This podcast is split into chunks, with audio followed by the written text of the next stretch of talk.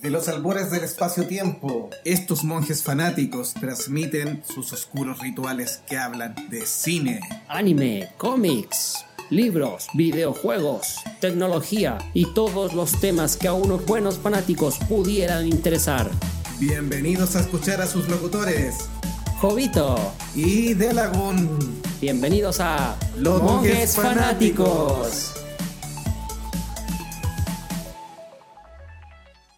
Hola amigos, estamos en un nuevo episodio de tu programa Monjes Fanáticos. Estoy aquí con Delagun y les tenemos hartas novedades en este día, en este programa especial como todos nuestros programas especiales. ¿Cómo estás, Delagun?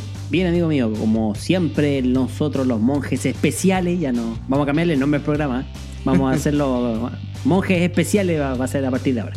Eh, no, bien, estamos aquí con varias novedades camino ahí a una de las franquicias más grandes que se va a estrenar este año 2017 y traemos algunas otras novedades para amenizar este programa para aquellos que nos escuchan, ya sea en su casa, en su trabajo, en el baño, en la micro o donde sea que estén oyendo este podcast. Sí, gracias a todos que nos han dejado comentarios en las redes sociales. Bueno, estamos en Twitter, en Facebook y la página de monjesfanáticos.wordpress.com. Vamos a partir con las news, pero también los dejamos invitados para el plato fuerte de hoy día, que es prepararlos para episodio 8, como decía De Lagoon. La película más esperada del año de nuestra saga favorita, Star Wars. Así que podemos partir con las novedades entonces.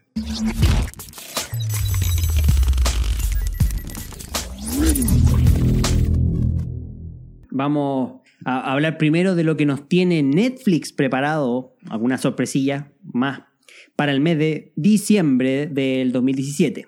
¿Qué, cuál es el primer estreno que vamos a comentar? El primer estreno eh, tiene fecha de estreno aproximada el 22 de diciembre, así que van a tener que esperar unos días. Pero es una película eh, original de Netflix en el área de la ciencia ficción que se llama Bride. Y tiene algunas novedades. Participa Will Smith y es dirigida por David Ayer, el de Suicide Squad. Pero tranquilos, tranquilos, antes de que sientan que podría ser caótica, es una película donde a David Ayer le dejaron mucho más tiempo para desarrollar la película como él la planteó y no apurarla un poquitito desesperado de la posible recepción. No sale el Joker, ¿verdad? podría ser, nunca. Es un mundo de fantasía, así que todo es posible. Claro. Es, una película donde orcos, humanos y, otras criaturas mágicas parece que coexisten ahí. ¿Algún tipo de referencia a Warcraft o algún mundo similar? sí, pero es más moderno. es un mundo alternativo donde hay criaturas mágicas eh, y dos policías de Los Ángeles. O sea, también esto es en un ambiente mágico y fantasioso, pero tiene un, componente policial. Pero no, no, es la, tercera parte de Policía Rebelde. No, no, no. Ah, ya. Se involucran estos policías eh, en una lucha territorial y por ahí parte la, historia. Y van a ver varios personajes y conviven una especie de orcos un poco grandotes con los humanos y que son los eh, debiera ser la pareja de protagonistas de la policía. Dentro de los estrenos que tiene Netflix para diciembre tenemos la estafa de los Logan. Aquí, ojo, no es Wolverine, estamos hablando de, eh, Hugh Jackman en el papel continuando la historia de Logan, sino que más bien hablamos de de una especie de, o sea, de personaje que fue despedido de su trabajo, cuyo nombre es Jimmy Logan, y que para poder costear su vida, mantener su estatus, debe buscar una, una solución, en este caso un poquito poco ortodoxa. Planea robar los millones de Charlotte Motor Speedway durante uno de los eventos de carrera más grandes del año. Así que mezclamos carrera, estafa, a lo mejor sale eh, ¿Cómo se llama este actor que hizo Batman? George Clooney ahí de la gran estafa, con Matt Damon y compañía. Claro, mira, no está tan lejos, porque tiene dos puntos digitales fundamentales. Por el nombre de la estafa de los Logan, y se estrenó comercialmente en algunos cines independientes también cercano a la fecha de Logan, la película fue altamente confundida por, la, por el público, porque tenían, ambas tenían buenas críticas. Logan y la estafa de los Logan, o en inglés tiene otro nombre también, pero también tiene que ver con Logan. Y el segundo punto es que Steven Soderbergh está ahí bien amigo de George Clooney, miembro también de la gran estafa, eh, tiene que ver con la dirección de esta película. Esta es una de las películas bastante más de cine independiente, pero considerada una, una de las buenas películas del 2017. Así que Netflix nos dice que para fines de diciembre será uno de los estrenos que vamos a tener en, en el servicio de streaming. También tenemos una película de corte japonés, Your Name. ¿De qué se trata, Jovito? Mira, Your Name es un anime que estrenaron en algunos cines de Latinoamérica en funciones especiales. En México bastante y en Chile también hubo una cadena de cines que, que la dio, donde Mitsuha, el personaje, quiere ir a Tokio. Taki sueña con una chica pueblerina. Estos dos desconocidos intercambian cuerpos, esa es la premisa de la película, pero algo más fuerte que la distancia los separa. Esto va ya para, es para inicios de, eh, de diciembre, para el 6 de diciembre aproximadamente, y se viene con el- la nueva potencia que estuvimos hablando en programas anteriores, que Netflix quiere apostar fuerte por lo que es la animación japonesa. Le ha dado eh, buenos resultados lo, lo que ha subido para los seguidores de- del servicio de streaming y además va a apostar con algunas series de facturación propia, como ya conversamos en un, en un minuto, Los Caballeros del Zodiaco. Eso En- es más que nada como para ir completando la parrilla de- con diferentes temas. O sea, por ejemplo, Stranger Things, que la segunda temporada le ha ido bastante bien, eh, arrastra a todo un público ahí que primero le, bus- le gustan las referencias de serie de los 80 y por otro lado estas series medias de terror o algún problema di- di- dicotómico así eh, eh, eh, también son bien recibidas. Entonces, probar con animaciones japonesas, en este caso como es Castlevania o otras que han tenido buena recepción, eh, ha sido un buen pie para Netflix. Y Sí. sacar esta película yo creo que... Claro, y va, va a ir tomando otras películas que, que le importan eh, y que han tenido una recepción decente y que pueden abultar su catálogo. Mientras no nos hagan sus versiones como Death Note, Ah, claro, esa así. o donde todavía tenemos pobres fanáticos que están sufriendo con esta pobre ad- adaptación. Claro, se están pegando cabezazos contra la tele. Netflix también se cae, amigos, sí. Estamos tratando de rescatar lo positivo. A todo esto, sí, con noticia cortita, eh, ya anunciaron el término de las grabaciones de la temporada 2 de Luke Cage, así que pronto tendremos novedades de cuándo podría ser estrenada. Y ya está estrenada, eh, cuando va a escuchar este programa ya están estrenadas y pueden ponerse al día con lo que es The Punisher. ¿ya? No les queremos dar mucho spoiler, pero eh, a nivel de serie eh, está catalogada. eh, el pequeño avance que yo vi también me dio la misma impresión por sobre lo que fue The Defender, por sobre obviamente lo que fue Iron Fist y por sobre lo que fue Luke Cage. Así que ya se va acercando incluso a lo que es Daredevil o Jessica Jones. Todavía tengo que ver, ver todos los capítulos para decirles si es más cercano a Jessica Jones o más cercano a Daredevil. Pero ya está disponible The Punisher ahí de Marvel, nuestro personaje violento, Frank Castle, tomando venganza contra todos. Como saben, sin una Defender 2 en el servicio de Disney, claro, puede ser que haga de las suyas.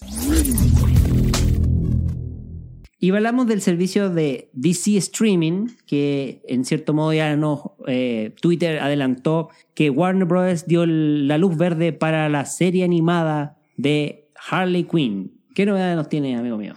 Sí, en- ya va, se va configurando este DC Streaming. No hay todavía novedades de si van a negociar con Netflix para Latinoamérica y va a ser solo para Estados Unidos o el servicio se va a ir ampliando al resto del mundo. Hay muchos seguidores, por ejemplo, de Hulu que también queremos algunas series que están ahí en ese servicio y que tampoco se ha confirmado si Hulu efectivamente se va a dar el salto o va a negociar con alguno de sus competencias para la distribución en el resto del mundo. ¿Qué opinas al final? Porque nos, estamos transformando en, en lo que es de la competencia de DirecTV y otras compañías de cable en los 90, donde quien tenía los mejores paquetes de, de serie era la que tú generalmente buscabas. Pero ahora con Netflix, que antes tenía todo el catálogo y ahora resulta que cada canal poco menos tiene su propia Sí, o sea, streaming. en Estados Unidos lo, lo- lo está golpeando fuerte. Por un lado, Amazon eh, se asentó con una competencia tibia, pero se asentó. Por otro lado, el servicio Hulu ha dado eh, unos 3, 4 batatazos en el año que ya le han pegado bastante en el mercado norteamericano, pero como todavía está localizado, no ha afectado No, tanto al... No, no. De hecho, Amazon tuvo el, el- el pie en España, en gran parte de Europa, y aquí en Latinoamérica, que tuvo una tibia recepción. Pero y- todavía está funcionando, No, ¿sí? sí sigue funcionando. De hecho, incluso termina siendo más barato que Netflix, pese a que el catálogo también es más reducido. Y hasta Claro. hace poco, pocos meses solamente, se habilitaron los subtítulos en español, que era lo que mucha gente reclamaba. Claro. Eh, en, el caso de Hulu tiene la muy buen premiada de Maze Tale, que ganó muchos premios y se pone ahí bastante eh, atractivo ese, ese punto. Y estrenaron en Estados Unidos el mes de no me recuerdo bien si fue fines de octubre o, o, ya nos pasamos noviembre, pero estrenaron The Future Man con Josh Hartenton y la producción de Seth Green. Eh, Seth Rogen, perdón, sí. de Seth Rogen, y con Josh Hartenton en el papel, y ha tenido muy buenos comentarios de esta historia donde un tipo del futuro viaja a los 80, a los 70, y con algunos tips, y que también mezcla un poquitito lo retro o, lo, o capta lo que hace Stranger Things, pero más en un tono de comedia y no en un tono oscuro. Así que esos dos batatazos en el último tiempo tienen a Hulu bien ubicado. Si sumamos a eso que en Estados Unidos se va a meter Disney con su servicio de streaming, robándose todo lo que es Disney, Marvel, Star Wars posiblemente en su catálogo, va a dejar bien desprotegido a Netflix. Y si sumamos ahora este nuevo DC Streaming, que está, es bien focalizado, sí, no se habla de Warner Streaming, por ejemplo, es DC. Entonces serían series relacionadas con los cómics de DC. O sea, DC igual, tiene un catálogo amplio porque, piensa tú, no solamente tiene las, las series animadas, que ya son bastantes, Liga de la Justicia, Batman, eh, Liga Oscura, eh, creo que olvido más, Arrow eh, me parece que tiene también una pequeña serie animada, no estoy seguro ahí. Sí, no, no sé, varias, sí, hay John Justice. John Justice, sí, Teen Titans. Sí. Eh, Justicia Ilimitada. Claro, la, la continuación ahí de, de, la Liga de la Justicia de no, América. Sí, sí, pero, pero es bien, es bien de, de nicho, digamos, no, no amplía todavía, al menos por el minuto. Y ya nos avisa con esto, como estaba conversando de Lagoon, que el primer luz verde es la serie de Harley Quinn, que tendría un tono más adulto, en la cual va a incluir algunos personajes extra. Es la historia cuando Harley Quinn decide eh, separarse un poco del, del, Joker, un poco hastiada de este guasón, de ese y, y, cómo se trata de involucrar con, lo, con la mafia y bu buscar su lugar como delincuente del bajo Gotham. Y Poison Ivy será un punto fundamental dentro de, de esta historia. A lo mejor también tiene que ver con una presentación un poquito de la historia hacia los, los eh, adultos. Eh, pensando yo creo que en Gotham Theorems, eh, este proyecto que todavía está, está ahí, ahí, en el aire, en el sí. aire se supone que lo van a concretar, pero... Se supone que va el guion avanzado, así que esperemos tener novedades de eso. Claro, ahí veríamos a Gatúbela, Poison Ivy y mm, precisamente a Harley Quinn como parte del staff. Claro, al menos esos tres personajes, a ver si se suma algún otro. Eh, ¿Quiénes crees que estaría casi listo por la voz que estabas comentando? Mira, todo apunta que Margot Robbie, la Harley Quinn de Suicide Squad, eh, sería quien aportaría la voz al personaje animado en esta serie. Está sí, en ese, un 90% es la, confirmado. Y esa es la primera prioridad. Unos pocos fanáticos y algunas vías dicen que una segunda alternativa es la voz de Melissa Rush, que es parte de, de Big Bang Theory. Recordemos que Melissa eh, pone una voz especial para Big Bang Theory, pero cuando le ha tocado, eh, ella dio vida a, a, la voz de Harley Quinn en otra adaptación animada. Eh, usa una voz un poco distinta, pero logró también un buen papel. En, la, en el original en inglés se escucha la voz de Melissa Roach en esa interpretación y también lo logra bien. Sí, de hecho. Sería una segunda alternativa. La voz más chillona también es como parte del personaje, una característica destacable. Sí. Y dentro de esta news también, eh, ¿qué más está confirmado para el DC Streaming? Bueno, la serie de live action de Teen Titan, ya que ya está eligiendo sus personajes y también está confirmada para que salga durante el 2018. Y eh, la, la, nueva o la refundación de Young Justice animado que también ya está listo. Serían las tres novedades que presentará este servicio. Este servicio que todavía no, no, no, está claro, como les comentábamos, si es que va a tener posibilidades de que tú lo contrates desde eh, por internet desde algún otro lugar que no sea Latinoamérica, o sea, que no sea Estados Unidos para que pueda llegar a Latinoamérica. Por ahora, lo bueno que tiene, o mejor dicho, la garantía que tiene Netflix es que todo depende de, eh, en cierto modo, los, los, tiempos de prueba que van a dar los servicios de, de streaming paralelo. Por ende, todavía tiene unos cuantos años Netflix de garantía a nivel internacional de que no le van a robar la serie, de que aún podremos ver películas de Marvel y series de Marvel en Netflix, por lo menos los que vivimos acá en Latinoamérica y en Europa antes de que Disney termine con la conquista mundial, por supuesto, y en el 2030 con Star Wars eh, eh, 12, 13 y 14 en, en el servicio en, propio. En el, y en el cine Disney y en la ciudad, en Disney City. Claro. Imagínate, en, en, Mickey Mouse Capital. Cambiamos a Marvel nuevamente y hablamos ya de... A Marvel Foxy. Todavía. Todavía, ¿verdad? Porque Fox en este caso, la, quien tiene la franquicia de Gambito. Ahí esa película con Janine Tatum. Todavía. O- Otra película que está ahí como la de la de Black Adam, y donde tenían el actor, pero hace rato que no, no sabían si la hacían o, lo- o no la iban a hacer. Sí, pero ya tiene fecha de estreno que es el 14 de febrero del 2019. Así que nos queda todavía un largo año 2018 antes de poder ver a la luz, pero tendremos el 2018 los trailers seguramente. ¿Y qué novedades tenemos? Lizzie Kaplan interpretará a la bella Donna Baudreau, interés amoroso en este caso de, Gambito, y por supuesto heredera del gremio de asesinos. Ella es una bella ladrona que entabló amistad con Remy LeBeau desde muy temprana edad. Después, con el tiempo, esta relación va evolucionando a un intenso romance, así, que se supone que apuntaría a, a, um, sellar la alianza entre el gremio de ladrones y asesinos. Pero finalmente parece más la historia de Romeo y Julieta. ¿ah? Todo Sí, tiene un aire, sí. Claro, todo apunta a que este- esta unión no debía concretarse o era una, una unión que no estaba destinada a fracasar. La película va a ser dirigida por Gore Verbinski, De la saga de Piratas del Caribe. exactamente. Aunque no, no estoy seguro, estuvo en las últimas también, ¿ah? en, la, mm, en la quinta, con. ¿Cómo se llama la, la última que, que grabó de Piratas del Caribe? Eh, el cofre del muerto, historias de No, lo- muertos. lo- los muertos no hablan, algo así era Dead Man's Tale. sí, del no men- Tales, eh, pero algo, algo así, sí. era. Pero claro, que también estuvo ahí metida.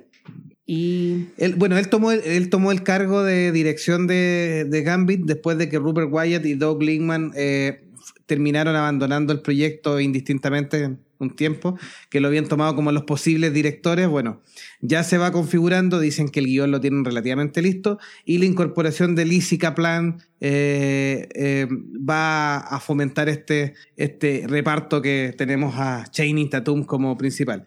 Más personajes de X-Men van a ser sorpresas, todavía no están confirmados.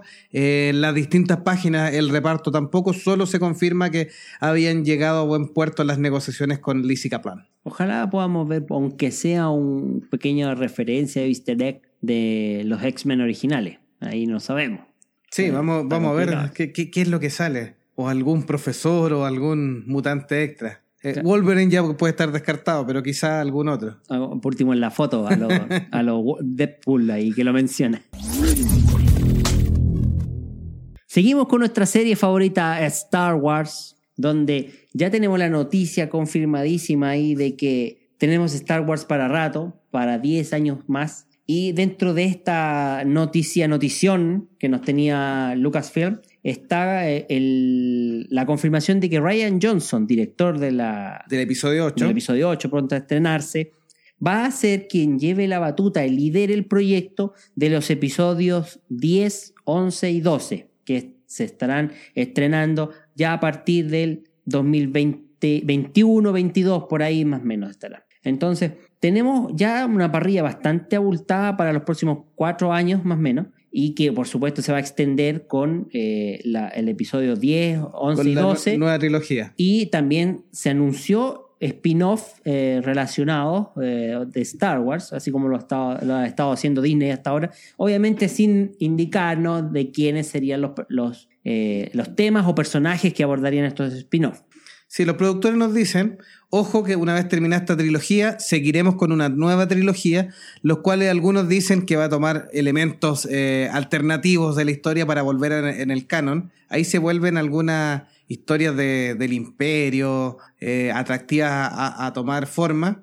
Eh, si, ¿Qué tanto se va a separar de la familia Skywalker esta nueva trilogía? De hecho, eh, eh, se anunció en, el programa a través de YouTube Star Wars Show, donde se entrevistó precisamente a Ryan Johnson y el cual dijo que Disney, una vez que terminó la, grabación del episodio 8, le dijeron, mira, aquí tienes un lienzo en blanco, se llama episodio 10, 11 y 12, haz lo que tú estimes conveniente. Las pautas son, queremos algo alejado de los Skywalker, queremos una cosa nueva, Pero dentro del universo.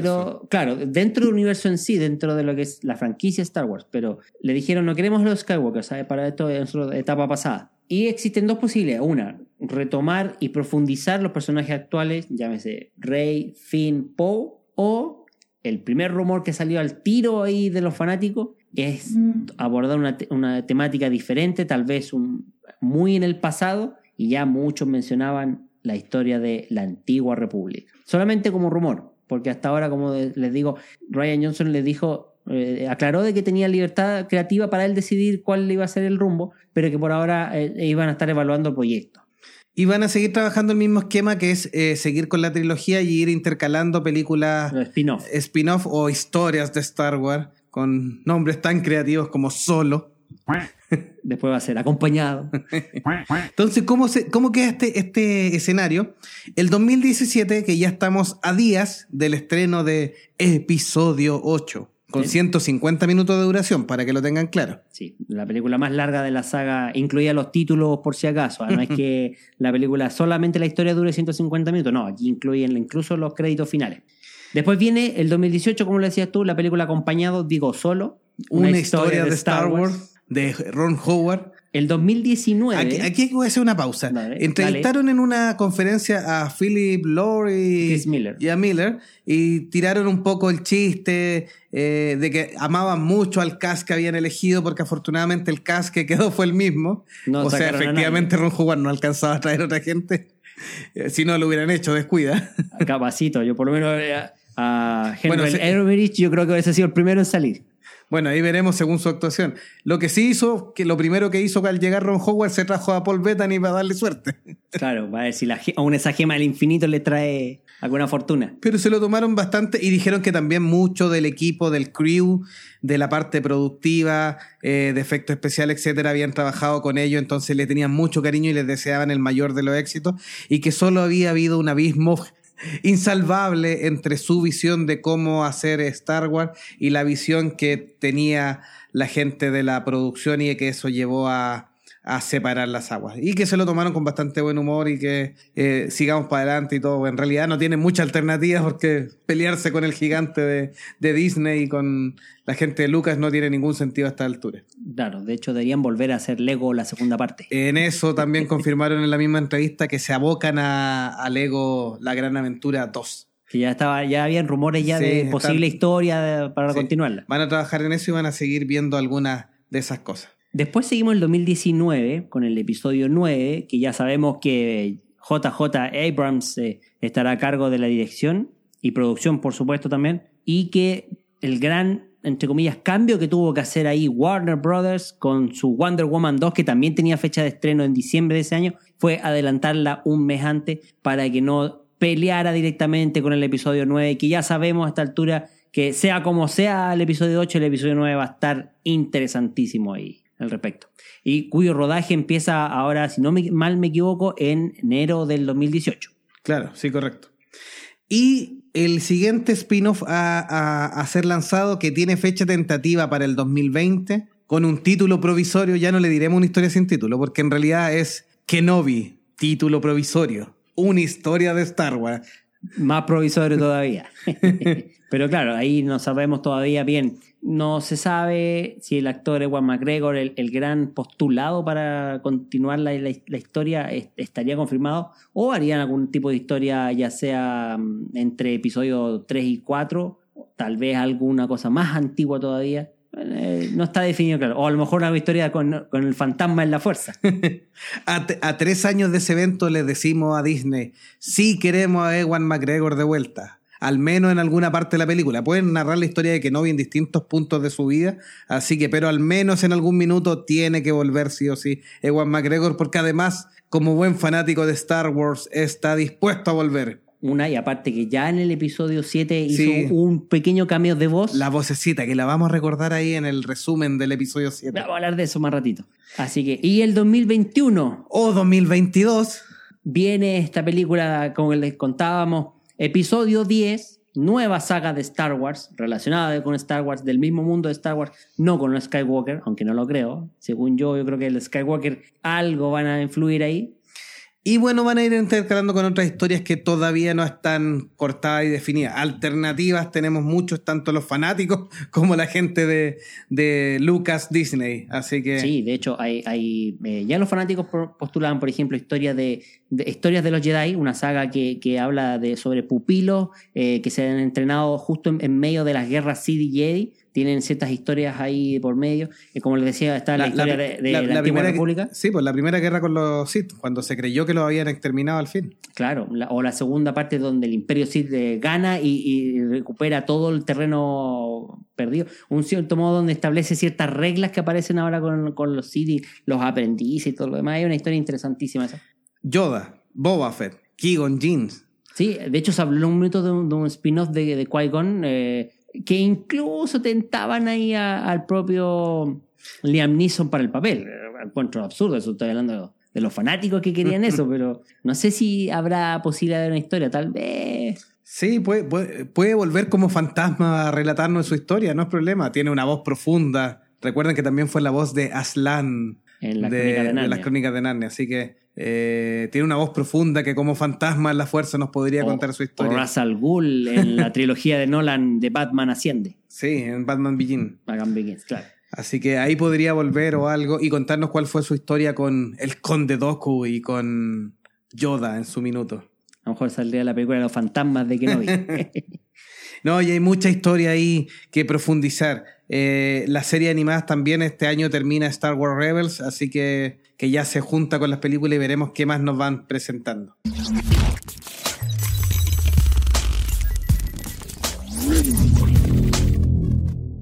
Terminando ya estas news, vamos a un pequeño resumen de lo que es episodio 7. Recuerden que hay que ir preparados para episodio 8, entonces si todavía fanático te quedó alguna duda de, de qué trató el episodio anterior, aunque lo dudamos, eh, o quieres reco- refrescar un poco la memoria y se te va el tiempo y no alcanzas a ver la película, los monjes fanáticos gentilmente te traemos un pequeño resumen de episodio 7.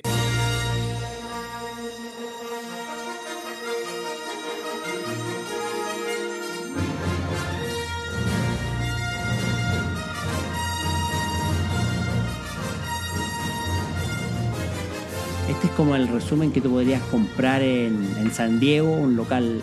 una- un- es una calle donde venden libros y que generalmente tenían el resumen del resumen del resumen. Cuando el libro, Quijote, por ejemplo. cuando te da el libro de 300 páginas y se te va el tiempo y tú pides, ¿tendrá el resumen de 50? O el de 10. Hay uno de 10 así donde te cuenta lo- el principio, el inicio y el final. Así. Pero y aquí vamos a hacer lo mismo, ya que este, este episodio aquí ustedes no lo pueden ver o no lo pueden leer. Se lo vamos a contar. Vamos a hacer algunas críticas también ahí eh, y comentarios dentro de la, de la película para que recordando cómo fue la historia de The Force Awakens, el despertar de la fuerza. La premisa de la película era, hace mucho, mucho tiempo en una galaxia muy, muy lejana, Luke Skywalker ha desaparecido. En su ausencia, la siniestra Primera Orden ha surgido de las cenizas del imperio y no descansará hasta que Skywalker, el último Jedi conocido, haya sido destruido. Ya nos están spoileando el episodio 8, imagínense. Con el apoyo de la República, la general Leia Organa, Organa dirige a la resistencia y busca desesperadamente a su hermano Luke, con el fin de obtener la ayuda para restaurar la paz y el orden y la justicia en la galaxia. Para eso envía a su piloto más temerario, Poe Dameron, a una misión secreta a Yaku, donde un viejo aliado le puede dar una pista sobre el paradero de Luke. Aquí te voy a dar el primer eh, dato freak de esta película.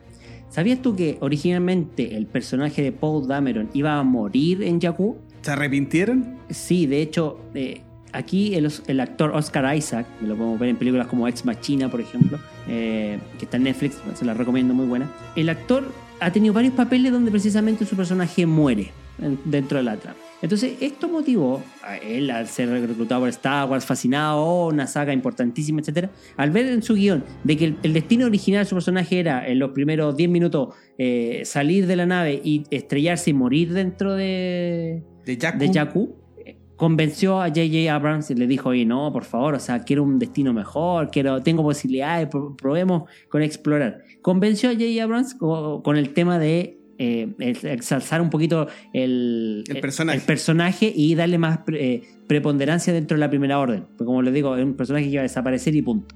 Así que esa vuelta le, le permitió en cierto modo también a la novela justificar eh, la- el origen de, de, de- de Poe Dameron, que también ahí, que a todo esto los papás de Poe Dameron eh, estuvieron en una misión con Luke Skywalker en esos 30 años que pasaron entre el episodio 6 y el episodio 7. Así que ahí también tenemos un nexo de nuestro querido maestro Jedi con este personaje de Poe Dameron. Sí, la película entonces, como les comentábamos, inicia en el planeta Yaku, donde Poe Dameron, interpretado por Oscar Isaac, obtiene de manos de Lord Santeca, interpretado por el, bueno, ya mayor Mac Von Sydow, un fragmento de mapa estelar donde se traza la ruta a la ubicación de Luke. Sin embargo, cuando le están entregando esta valiosa información, son atacados por las fuerzas de la Primera Orden, comandados por Kylo Ren, Adam Driver, que es un alto mando de la Primera Orden y admirador del difunto Darth Vader, y en el cual obviamente cuando va a ser capturado Poe eh, libera a su androide, un BB-8, uno de los personajes más queribles de este nuevo reinicio. Aquí te doy otro dato, Frick, te corto inmediatamente. ¿Sabes tú que el diseño de BB-8 salió de los bocetos originales de R2D2? Cuando Lucas diseñó R2D2 quería un robot redondo, o más redondeado, pero la tecnología de la época no pudo crear un, personaje de maqueta que pudiese ser, manejable en el set. Así que ahí entraron la, parte de diseño a modificar y, a, hacer el Artuditu que... Para que Kenny Baker lo pudiera... Claro, que lo pudiera manejar. Así que por eso lo decía, ahí eh, otra referencia. Sí, aquí en la Numeatronic de, de BBA que es automático. O sea, hay hasta juguetes que se controlan con celular que de la misma son iguales, sí. Kylo Ren entonces tortura para saber qué sabe Poe Dameron. Y este cuando está siendo torturado eh, como no vio el mapa, no puede ayudar a Kylo Ren, pero es rescatado por FN2187, interpretado por el actor John Boyega de Attack of the Block, que luego cambiaría su nombre, obviamente, por ser muy largo, a solamente Finn, que es un Stormtrooper que quiere desertar de, de las filas. Terminan huyendo y se separan cuando son derribados en el planeta Yaku. Después de toda esta historia tenemos la presentación del personaje que sería clave para la historia, Rey, una joven recolectora de chatarra con altos conocimientos en mecánica y tecnología, que se encuentra a este BB-8 desaparecido. Luego se encontraría eh, con Finn cuando se dirige ahí a la zona donde vende sus, chatarras, donde está un Plut, interpretado por Simon Pegg, eh, y ahí se encuentra con Finn nuevamente. Ahí ya tenemos algunas referencias de de, los distintos personajes que ya han aparecido alguna vez en Star Wars. Tenemos algunos Jawa, algunos eh, de esto de la raza de Sebulba, el que salió en el episodio 1, también habían aparecido en, la, entre los personajes que están de fondo en la película. Y cuando eh, se sienten más o menos a salvo, llega la primera orden nuevamente porque se entera que ahí está el droide que andan buscando. Entonces Rey tiene que escapar con Finn y le roban a un Carplut, una nave que tenía retenida. Una nave conocidísima por los fanáticos, que quienes la vieron en el cine saltaron de sus asientos, conocida como el halcón milenario, no milenio como escuché por ahí algún...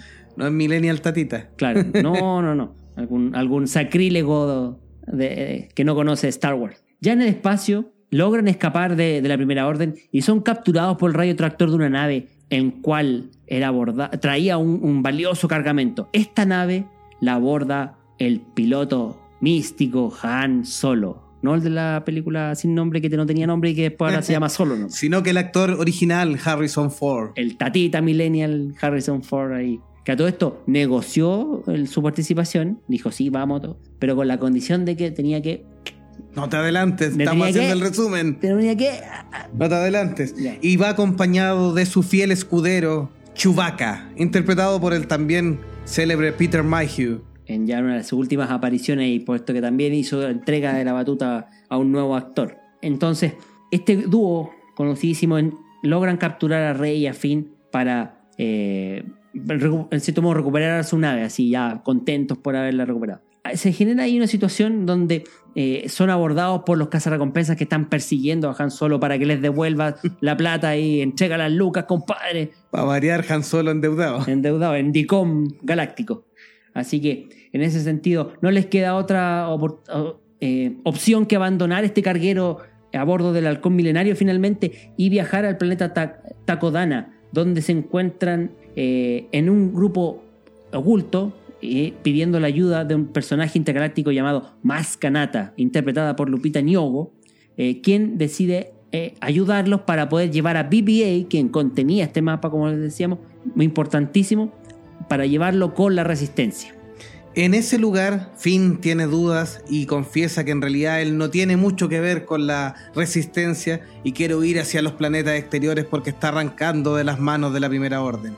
Recordemos que en la historia se estaba cuenteando Rey de que no, que yo soy bacán, yo soy de la resistencia, mamita, si no te preocupes, yo te voy, a, te voy a llevar con la resistencia y lo vamos a pasar de lujo. Y después ya estaba todo hecho pipí. y ahí es donde empieza a sentir un llamado, algo que lo llama en el palacio, en el castillo de Mascanata, y se encuentra con el sable de luz en un cofre que utilizó Anakin y luego Luke Skywalker. Y al tomarlo, tiene una visión que mezcla pasado, presente y futuro rápidamente, donde se ve la escena clásica ahí donde está eh, R2D2 Em, con Luke con la mano robótica y está todo en llamas por la supuesta destrucción de la Primera Orden y del grupo de los Caballeros de Ren de Kylo. Sí, de hecho aquí te voy a comentar algo. La novela, la novela previa de, Camino al despertar de la fuerza, no me acuerdo bien el nombre, hace una aclaración de este punto donde, eh, hablando del origen un poquito de Rey, no, no declara bien sí quiénes son los papás, sino que hace un poco más alusión a, a simplemente el hecho que la dejaron abandonada ahí para protegerla.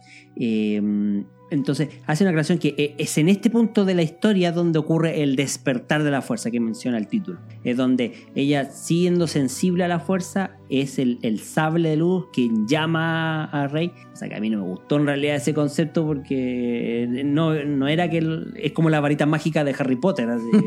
que tiene un poco de vida propia. Un poco de vida propia, pero bueno. Tomando prestado ese concepto, claro, es ahí donde le genera el verdadero despertar de la sensibilidad de la fuerza que tenía Rey en ese momento.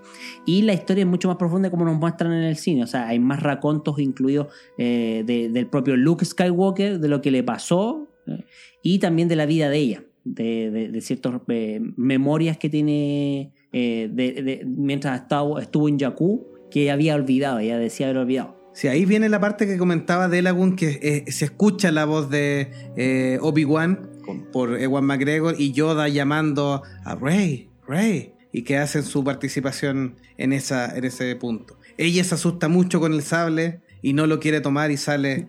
De hecho, te doy. un cohete. De hecho, son dos cosas free. La voz de Obi-Wan eh, son dos voces en realidad. Es la voz de Sir Alec Guinness para que ustedes lo sepan, digitalizada y convertida para que, tomando ciertas sílabas, para que pudiera calzar con la palabra rey, ¿ya? Y la del actor Ewan McGregor, que grabó una fase un poquito más, más larga, que fue al final, que dice, estos son tus primeros pasos. Así que, obviamente mezclando la, voz de Yoda, que también es la, del actor original ahí.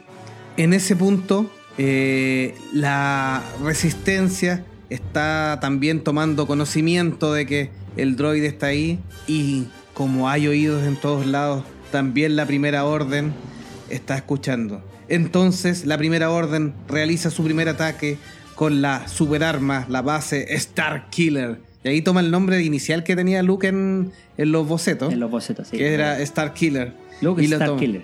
Aquí es una de las críticas porque el arma hace mucha mención a lo que es la misma estrella de la muerte, una de las críticas a la película, porque em, se asemeja mucho al argumento de Una Nueva Esperanza y aquí lo único que tenemos es una nave o una estrella de la muerte a mayor escala todavía, porque es todo un planeta que eh, carga la energía de un sol y destruye un sistema planetario. En este caso, el sistema Hosnian Prime y sus mundos circundantes, destruyendo gran parte de la Nueva República.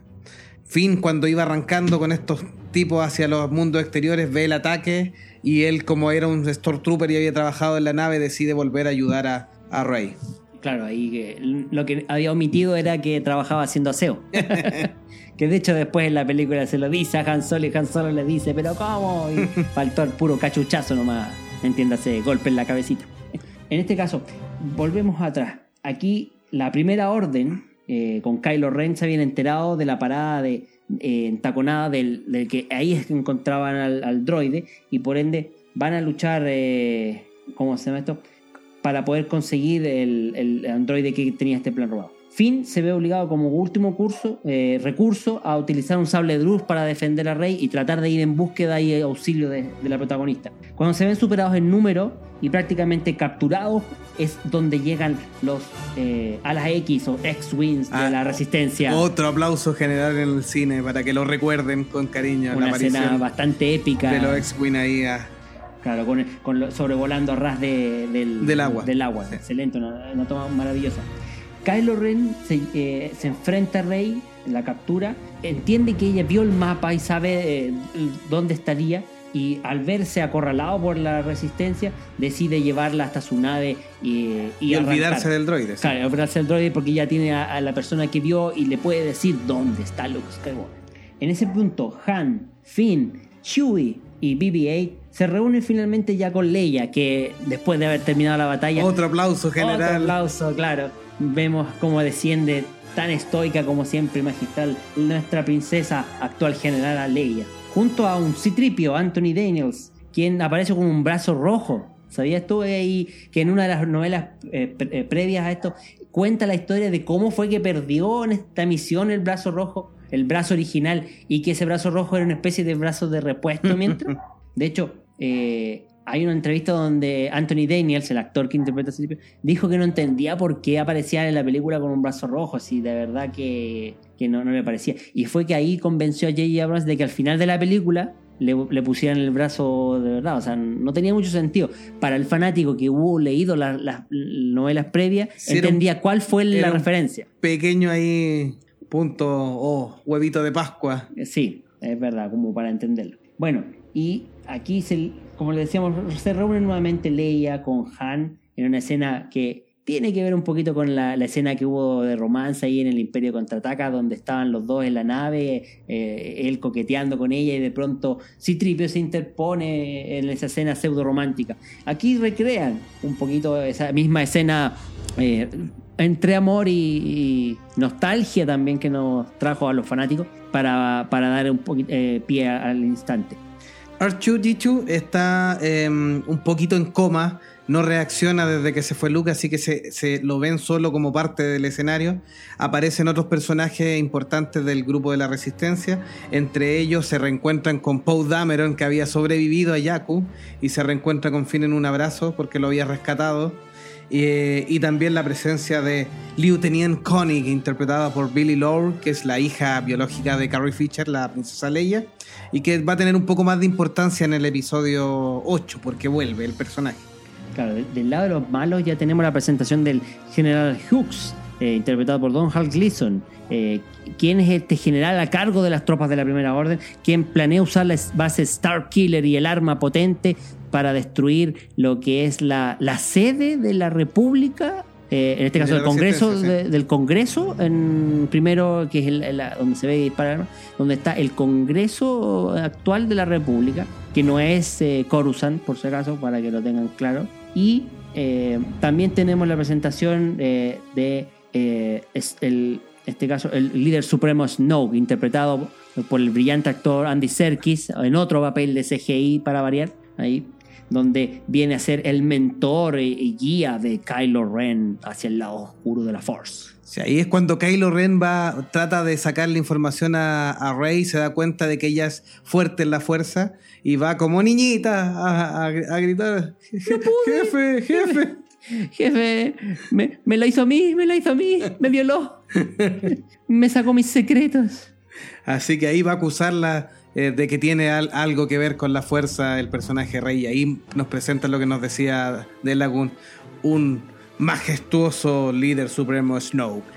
De hecho, tenemos la escena del interrogatorio ahí de, de Kylo Ren con, con, con Con Rey, Rey. donde vemos otro interesante despertar de, de sus poderes o habilidades, en cierto modo, donde logra Rechazar. re- rechazar primero el intento de leer la mente de Kylo y luego donde ella logra a- emplear esa misma habilidad con el propio Ren y, y descubrir que lo que él quiere es tener la o sea, recibir el linaje y ser el, el descendiente digno del Do- Lord Darth Vader. Sí, aquí empieza a ocupar su, su primer coqueteo con la fuerza, donde ha- hace confundir a un Stormtrooper, logrando que la libere y quedándose con su arma. Stormtrooper interpretado por Daniel Craig. Es un cameo que el James Bond actual que lo pidió él mismo. Claro, de hecho, cortita la historia. Cuando Daniel Craig se enteró que estaban grabando The Force Awakens en, en estudios de Pinewood en, en Inglaterra, él en un estudio cercano donde estaba grabando precisamente la última película de James Bond, partió en su auto, habló con la producción y dijo, ¿sabes qué? Quiero estar en un todo. No sale en los créditos, ¿ah? todo esto no sale, porque como digo, esto fue súper improvisado. Pero obviamente J.J. Abrams dijo, ya, ok, a ver dónde podemos meterlo. Y precisamente se dio el papel de este Stormtrooper que, que cede ante el poder de la fuerza eh, eh, que estaba explorando Rey y, la deja en libertad y le entrega su arma eh, para, para que ella pueda escapar con relativa facilidad. Por otro lado, los fanáticos de la resistencia eh, se preparan para atacar esta Star Killer o Estrella de la Muerte. Pues ahí viene de nuevo, porque el plan es muy similar a, la Estrella de la Muerte eh, en la batalla de Endor, que es que una nave baje a deshabilitarla, Desde el La- centro en- o de la fuente de poder en este caso. deshabilite los escudos para que puedan pasar todas las naves y las alas X y destruir la Star Killer antes de que termine de recargarse y destruirlos completamente. Una misión de vida o muerte totalmente. Reconozcámosle sí que esta vez se le hicieron un poquito más difícil porque tenían que llegar a la base donde estaba el grupo que, que concentraba la energía, pero que no era llegar y destruirla, o sea, había que hacer algo más. Y ahí el grupo que se, que se iba a introducir a la mala adentro de la nave eh, es tiene una relevancia importante. Finn, Chewie, Han, eh, Rey son los que hacen ahí el, el Claro, ahí apoyo en tierra. Se terminan encontrando con Rey que uno de los planes era aprovechar de liberarla, pero Rey ya está libre hace rato. Claro. Previo a eso, Finn, que conoce un poquitito solamente, Porque hacía SEO.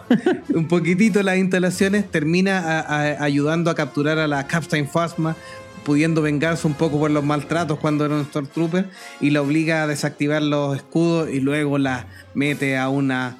eh, también haciéndole un guiño al episodio 4, la Cuatro. mete a un contenedor de... a un triturador de un basura. triturador de basura. Claro que sí. De hecho, debía aparecer una historieta, me parece, no sé si era Sí, historieta o novela, Sí. historieta era, Mm. que contaba cómo es que Fasma lograba escapar de este triturador de basura, porque recuerden que después la estrella de la muerte hace pum.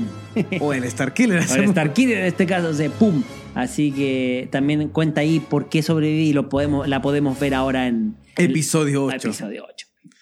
Kylo Ren entonces se encuentra con Han Solo y ahí está el reconocimiento de que es Ben Solo, el hijo de Han y Leia. Bueno, ustedes ya sabían a esta altura ese, ese tema, pero no lo quisimos spoilear para aquel, eh, eh, ¿cómo se dice? Eh, ah, se me fue la palabra, así como... Porque fue una sorpresa. aquel pagano que no conozca de Star Wars, no- pero sí nos escuche, no se haya spoileado hasta el final, hasta este, que era la gran sorpresa.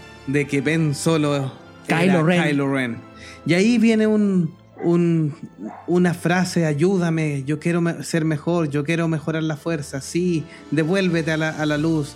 Es que esto, es que tú me vas a ayudar, de verdad me vas a ayudar a terminar lo que estoy haciendo. Lo que estoy empezando, le dice. Sí, hijo. Sí, te ayudaré. Y ahí lo hace tomar el sable de luz y lo termina atravesando con, con su sable. Bueno, hubo harto polémica que volvemos a los easter eggs, eh, con la- el famoso sable de, de tres puntas, que a todo esto hay un sable eh, de iguales características en Star Wars Rebel. Mm. Hay una historia ahí en la tercera temporada que, que sale este, este sable, pero no es de color rojo, ojo, es verde.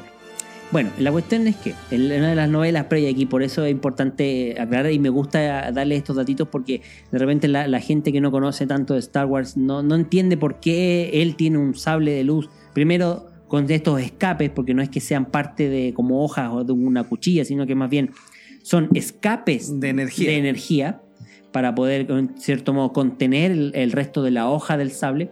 Y segundo, esta hoja es irregular. Y es porque Kylo Ren no ha terminado su entrenamiento en la fuerza.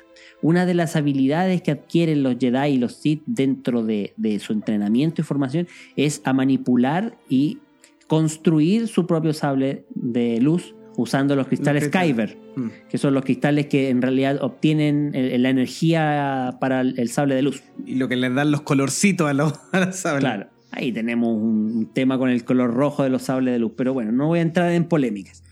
Y ahí en ese minuto Chewie grita de rabia y dispara a Kylo Ren hiriéndolo, por supuesto. Este punto es clave porque después hay un, un enfrentamiento que dicen, ah, pero ¿cómo? Sí, pero aquí Chewie le da un buen disparo dejándolo un poco herido y se, se produce obviamente eh, el escape de Kylo Ren y el ataque de, de los Stroopers que están en la estación.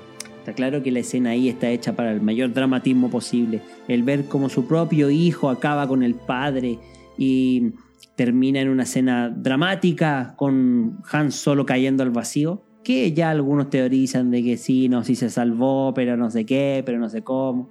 Pero obviamente, como les decía, una de las condiciones que puso Harrison Ford para volver a, interpretar este papel fue de que el personaje tuviese una muerte digna. Que a mi juicio no podía haber muerto en otra circunstancia, pero ¿para qué estamos con cosas? Y ahí en los bosques que rodeaban la base de, eh, la primera orden, Kylo Ren se termina volviendo a enfrentar a Finn y a Rey. En un combate donde primero Finn lo ataca raudamente pero termina herido, pero lo debilita un poco y le hace un par de magulladuras a, Kylo. Segundo punto de por qué después, cuando Rey vuelve a explotar en la fuerza, ya que sería como el tercer despertar de la fuerza de Rey, eh, logra que cuando Kylo Ren quiere tomar derecho sobre el sable de Luke, eh, termina Rey tomándolo en sus manos, haciéndolo funcionar, aceptando por una parte el destino que la une a la fuerza y se enfrenta a Kylo y lo termina derrotando. Y aquí viene la aclaración que siempre se hace a los fanáticos.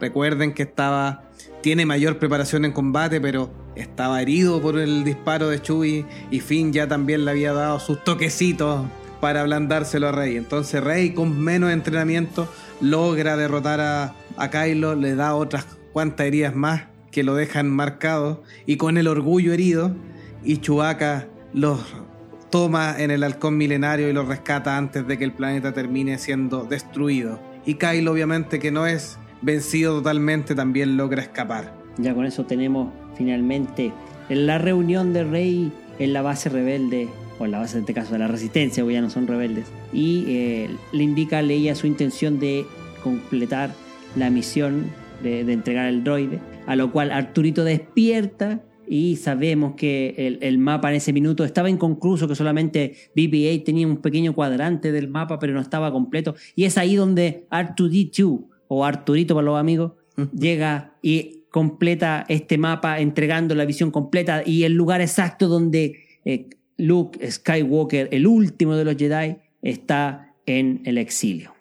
Es el planeta conocido como Ashtu. Ashto o Ashto. Ah, o Ashto, donde está recluido Luke. Y obviamente que es Chewbacca, con un fin herido que lo dejan ahí con la resistencia. Chewbacca, eh, R2, C-Tripio y Rey toman el... Tripio no. Ah, Tripio, Tripio se bajó después. Tripio, se quedó ya lo estaba subiendo. Estaba subiendo sí, es más cobarde en realidad, sí. sí. R2, Chewie y Rey se suben al halcón milenario. Aquí te voy a dar un pequeño spoiler del episodio 8. Ryan Johnson le pidió en esta escena en particular a J.J. Abrams que hiciera un cambio. La historia original decía que era BB-8 el que se sumaba al viaje con Rey, pero le pidió que por favor pusiera a R2D2 en vez de BB-8. ¿Por qué? Lo veremos en el episodio 8. Es más congruente con la historia en realidad. ¿eh? También en la más cercanía de Luke es con R2D2 en realidad. Sí, pero tiene un nexo dentro de la historia del episodio 8, y lo explicó Ryan Johnson en su minuto, es que era importante que estuviese eh, R2D2 y no BB-8. Entonces ahí donde le pidió que por favor hiciera este cambio en la última escena para que después en el episodio 8 se justificase lo que va a pasar. Ah, me parece bien. Bueno, y ahí veremos a los que ya se ha mostrado los famosos Spork que vendrán a revolucionar la galaxia muy muy lejana para sufrimiento de nuestro amigo Meteoro. Y de el monje icónico en el sur. y el epílogo es de Rey llegando a este planeta acuático de Ashto, eh, donde se baja y hay un caballero, un antiguo anciano con manto, esperando, y que se da vuelta y es el último grito de la sala cuando muestran a Luke y Rey le viene a entregar el sable de luz. Una escena icónica, la verdad, ¿eh? porque no tiene diálogo, sino que la música de fondo ahí es la que hace toda la, armonía y ambientación de la escena. eh, termina la película con la extensión de Rey y su brazo entregándole este sable y un look más sorprendido que monja haciendo caquita. con cara de ¿y tú qué, qué hacías acá? ¿Te debo plata acaso? Más sorprendido que gato en bote. Claro. Así que ahí termina la película y todos quedamos, pero ¿cómo? Así que amigos, han quedado preparados para ver con todos los detalles y algunas novedades de lo que viene en episodio 8. Y eso que no hemos Los dado últimos spoilers. Jedi. Ya nos expolió el de Force Awakens cuando dijo el último Jedi Luke Skywalker. y nosotros, ay. Pero bueno.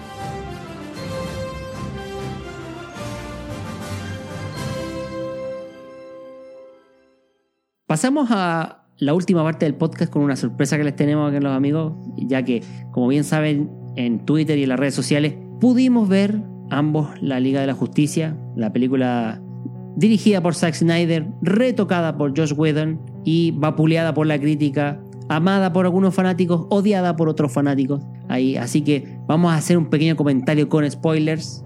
Sí, ya, ya dejamos pasar un poco la- el tiempo para que ya lo, lo pudieran ver. Así que ya bajo su responsabilidad el que quiera escuchar los spoilers de esta parte. Así que eh, primero la- vamos a ir con las apreciaciones de los personajes y la historia y tu evaluación de Lagoon. Mis primeras impresiones. Una película de Justice League que me, me agradó desde el punto de vista de pasar un buen rato. La encontré muy entretenida. Creo que los toques de humor que se le incorporaron eh, suavizan bastante la película. Creo que tiene detalles importantes eh, en, en querer aclarar la trama, en querer bajarle la complejidad. un- un- para mi gusto, uno de los grandes defectos que tuvo Batman v Superman darle la oportunidad a que cada uno de los personajes, en este caso los seis personajes de la liga, resaltaran eh, dentro de su ámbito, también creo que fue un punto a favor. Mantiene la estética más oscura de, Zack Snyder, pero, pero yo creo que se notó la mano de Josh Whedon en querer suavizar y marvelizar la Liga de la Justicia. Los fanáticos más acérrimos, eh, más apegados al cómic y más, eh, fan- eh, en este caso, amantes de, la obra de Zack Snyder, obviamente creo que no se lo perdonan, porque es lógico que el cambio de rumbo aquí se hizo a la fuerza. Han habido declaraciones, incluso el propio Danny Elfman, eh, encargado de la banda sonora, que tuvo solo un par de semanas, un poco más, para poder trabajar en ella y, y pese a que hizo, un, creo yo, un buen trabajo, tal vez no tuvo el tiempo suficiente para hacer algo mucho mejor. Y es ahí eh, lo que podemos decir que fue la explicación de fondo, la, producción, que creo que para mí son los grandes culpables, no es Josh Whedon ni menos Zack Snyder, eh, de que esta película en realidad tuviera más tropiezos en algunos casos que acierto. Sí considero que es bastante buena, bastante mejor que Batman v Superman desde el punto de vista de, la entretención, pero sí desde el punto de vista del cómic creo que eché de menos más referencia o, tal vez el, el tono más oscuro o más, más eh, del, eh, profundo que se le da a los personajes en DC, eh, como que lo eché de menos. De repente exageraron un poquito con las bromas de Flash, eh, como les digo, la liviana te hace pasar un buen momento. Pero hay detalles en que me da la sensación que al personaje también se le, se le utilizó un poquito eh, suavizándolo y bajándole el perfil. Aquí Flash es un, un personaje gracioso, en general así se mostró en la Liga de la Justicia Animada, pero en la película como que casi raya a la ridiculización en algunos puntos. Pero, Pero- no, no la cruza. No, no, no, por suerte, eso está claro. Ahí en ese sentido creo que la esencia de Zack Snyder prevaleció al menos en ese aspecto. Eh, incluso escenas de Aquaman que ya aquí se han ido liberando detalles de, de la producción, eh, se, se eliminaron bastante, tal vez pensando en no, adelantar mucho la película, pero dentro del contexto hubiesen- hubieron muchos cambios. De hecho, dentro del tráiler que vimos eh, en octubre, también hubo muchas escenas que no aparecieron finalmente. Tal vez, en cierto modo, escenas que estaban de más o escenas que, que en cierto modo solamente alargaban la película, eh, que considero que sí, pueden haber sido relevantes para la historia, pero no, no necesariamente imprescindibles para la película completa. Mi nota finalmente es un 8, porque como te digo, lo pasé bien, creo que tiene puntos altos. Lo- los personajes en general, y salvo por Ben Affleck, yo creo que todos los demás personajes resaltaron bastante bien. Creo que Ben Affleck en ese sentido se le nota incómodo en el papel. Yo lo noté incómodo. Un, un- un actor que, que tiene gran trayectoria como director, ha tenido ha destacado en varias producciones, pero lo estoy viendo bastante más incómodo que en las películas anteriores a, a Batfleck en su papel de Batman. Eh, ya se cuestiona que aparezca en la película en solitario. Así que en ese sentido, creo que ya en esto te- eh, no te incomodidad ahí al respecto. ¿ah? Finalmente, las escenas post-créditos, una muy comiquera, como lo, lo mencionamos en el Twitter, y una segunda que en realidad fue una sorpresa. Y aquí me saco el sombrero por Warner, guardó el secreto hasta el final, porque nadie se esperaba lo que aparece en la segunda escena post-crédito. Como te digo, mi nota es un 8, lo pasé bien, me entretuve, tiene muchas cosas que mejorar, es mejor que Batman v Superman, pero no al nivel que yo creo que los fanáticos esperaban. Voy a partir mi, mi análisis con una comparación. Eh, Logan de este año, que para mí ha sido lo mejor, es un 9 de 10. Eh, la liga también coincido con la nota, es un 8 de, de 10. Incluso a rato hasta un 8.5, pero un 8 de 10 eh, para la Liga de la Justicia. Y yo, por ejemplo, me quedo solo con un 6, 6 de 10 para Thor Ragnarok, que la crítica la reventó como una maravilla y espectacular, pero en realidad eh, para mí ridiculizaron mucho a Thor. Pero enfocándonos en lo que es, porque en realidad siempre los fanáticos gozamos con ambas franquicias, aunque algunos son más Marvelitas y otros más DC, pero eh, aquí son películas entretenidas, así que ganamos todo. Así que no voy a hacer más comparaciones, salvo en la nota para, que, para dar un estándar de lo que a mí me gustó. Eh, un Superman, mucho más Superman dentro de todo. Henry Cavill se le ve tranquilo en el papel. Eh, a mí me siguen gustando mucho las formas de las escenas que, trata Zack Snyder, la forma en que se mueve Batman, que es casi como un videojuego. El, los que han jugado Arkham City ven esa parte de detective y furtivo que tiene Batman, que lo rescata mucho de los cómics también. Hay formas donde de cómo cae Batman, la capa, posiciones de Superman, posiciones de Wonder Woman, posiciones de Aquaman, que son sacados de prácticamente como que toma el cómic y dice, página 5, esta escena la quiero acá. Entonces, eso es lo que se agradece como gran fanático. Y los defensores de Batman v Superman, eso es lo que rescatamos también. La historia en general es eh, un poco más simple, también se agradece porque sí, eh, siendo sensato con Batman v Superman, eh, que a mí me gustó, pero que la historia es un poco densa y deja, deja muchos espacios para que uno rellene de conocimientos de cómic. Pero un no lector de cómic o no tan acérrimo eh, la encontraba muy pesada y con algunas inconexiones. En cambio aquí esta es para cualquier público. Está bastante mejor narrada. Eh, como ya conocíamos a tres personajes, nos presenta a tres nuevos que son bien presentados. Cyborg siempre tuve mis resquemores de que podría ser lo que mismo que dijo Meteoro, como el, el, el punto extra y El relleno. el relleno de la saga, para no usar sus palabras eh, textuales. Pero bien, funciona bien. Eh, Flash está bien, eh, superó mi expectativa en relación. También tenía muchas dudas de que Miller tomara mal el papel. Me dejó tranquilo y conforme. Y Aquaman es una maravilla. O sea, Aquaman es un badass que finalmente le va a terminar de sacar el mote de Sireno Man. Aunque incluso juegan, como estamos en esta parte con spoiler, juegan con ese mismo chiste de que hablaba con los peces. Y, Sí, hay- y hay por lo menos niño dos escenas que le preguntan. sireno y que funcionan muy bien y que le quedan muy bien al- en la broma a Aquaman porque en realidad eh, Jason Momoa y Arthur Curry pone una cara así como de vuelve a decírmelo y te va a ir con un pez espada Claro. en tus nalgas. Claro, vas a- ves este tridente, después no lo vas a ver. Así que eh, en el score de la, music- de la música también em, un poco es anda bien, pero no es espectacular. Quizá uno de los puntos bajos, pero sí Danny Elfman eh, reutiliza algunas notas del John Williams de Superman y reutiliza a él mismo. Hay una parte muy icónica y que queda muy bien donde reutiliza eh, partes clásicas de- del, Batman, del ¿no? Batman de Tim Burton. Tim Burton, sí. Entonces eh, reutiliza esas notas musicales y podría haberla hecho más espectacular. Esa es la única comentario más negro, así más épico todavía. La motivación del villano eh, es un villano que está a, a la altura de o más que muchos otros de otras películas de, de superhéroes, así que cumple bien, o sea, una de las críticas que he leído bastante, no, es que es plano y es que no da una motivación, el tipo es súper claro, quiero las cajas madres porque las perdí y cuando las tenga puedo recuperar mi, mi, Mi lugar en- lugar en los nuevos dioses. en O sea, Apocalipsis. sí. eh, tiene una motivación Apocalipsis. clara y precisa de por qué está tan enojado y por qué, qué es lo que anda buscando y qué quiere. O sea, si no los contentó, podría haber tenido un poco más de de ser un poco más, más variable, no tan plano, a lo mejor un poquito plano puede ser, pero la motivación la tenía clara y es un villano bastante decente. Siendo que el foco obviamente es la formación del equipo y eso funciona muy bien. Eh, y Josh Whedon, los cambios que hizo, a lo mejor le dio un poco más de, equilibrio a la escena y de una historia un poco más cohesionada eh, eh, haciendo esos tijeretazos.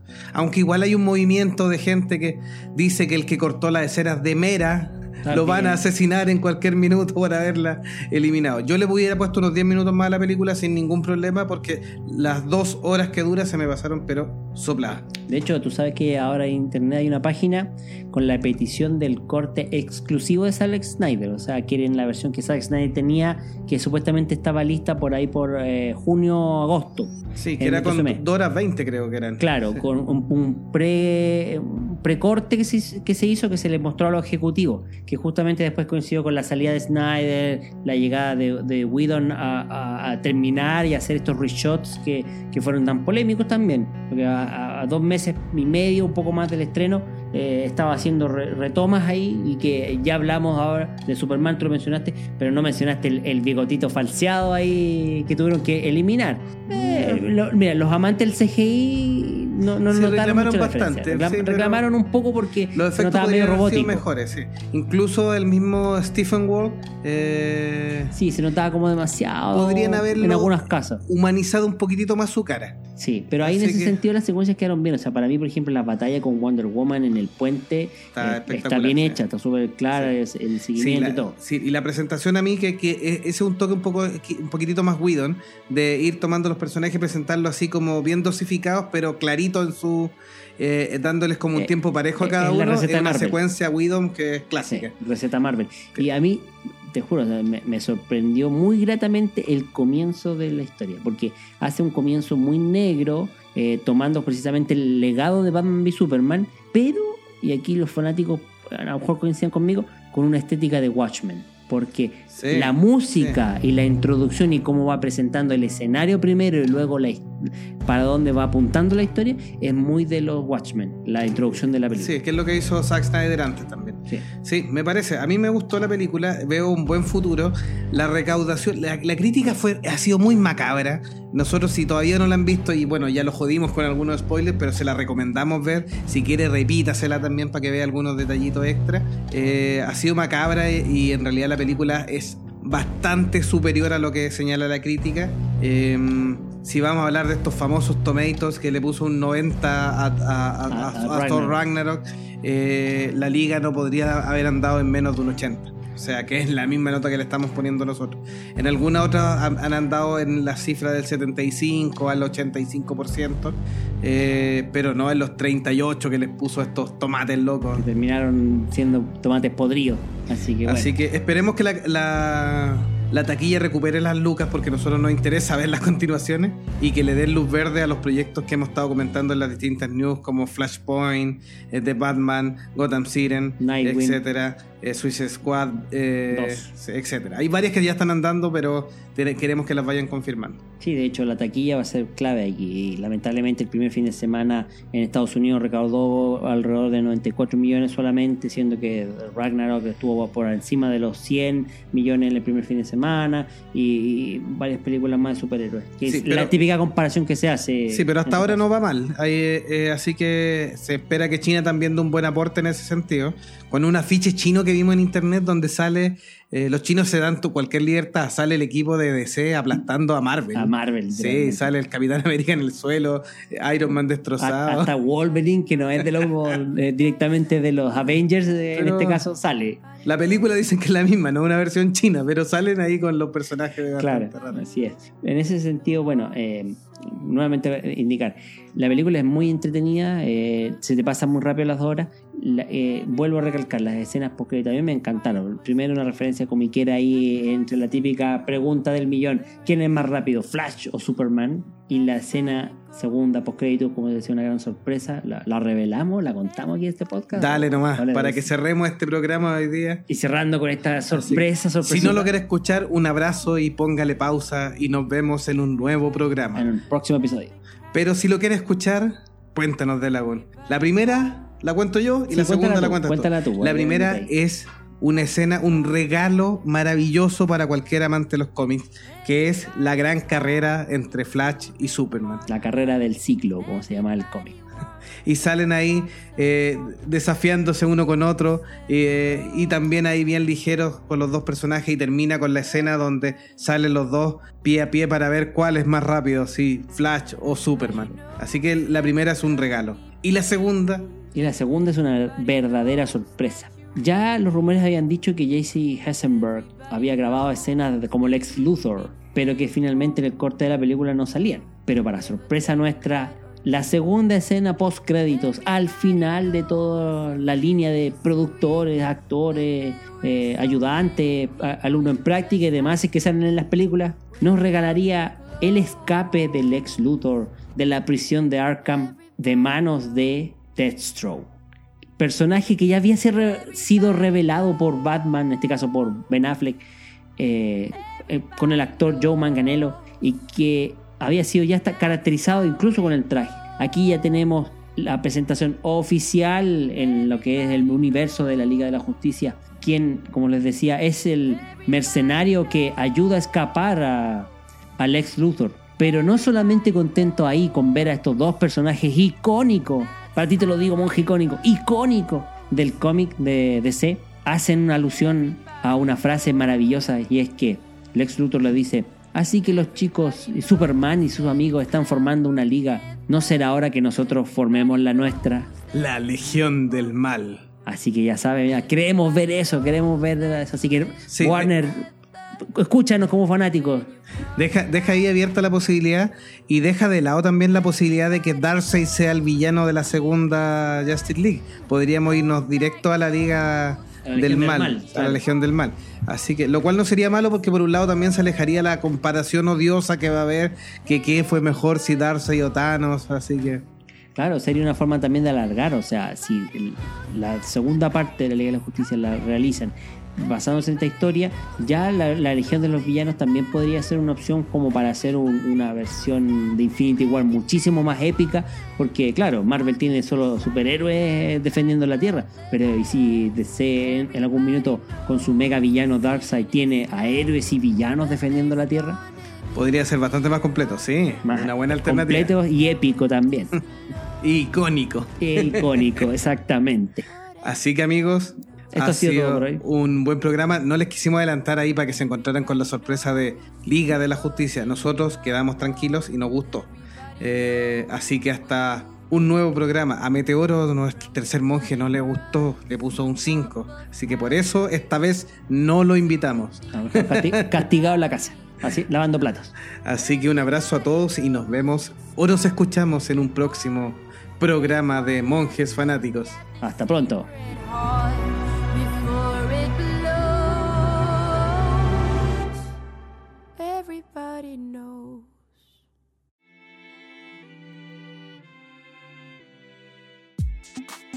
Bueno amigos, esto ha sido todo por ahora Nos esperamos la próxima semana en un nuevo episodio. de su amigable podcast Los monjes. Fanáticos.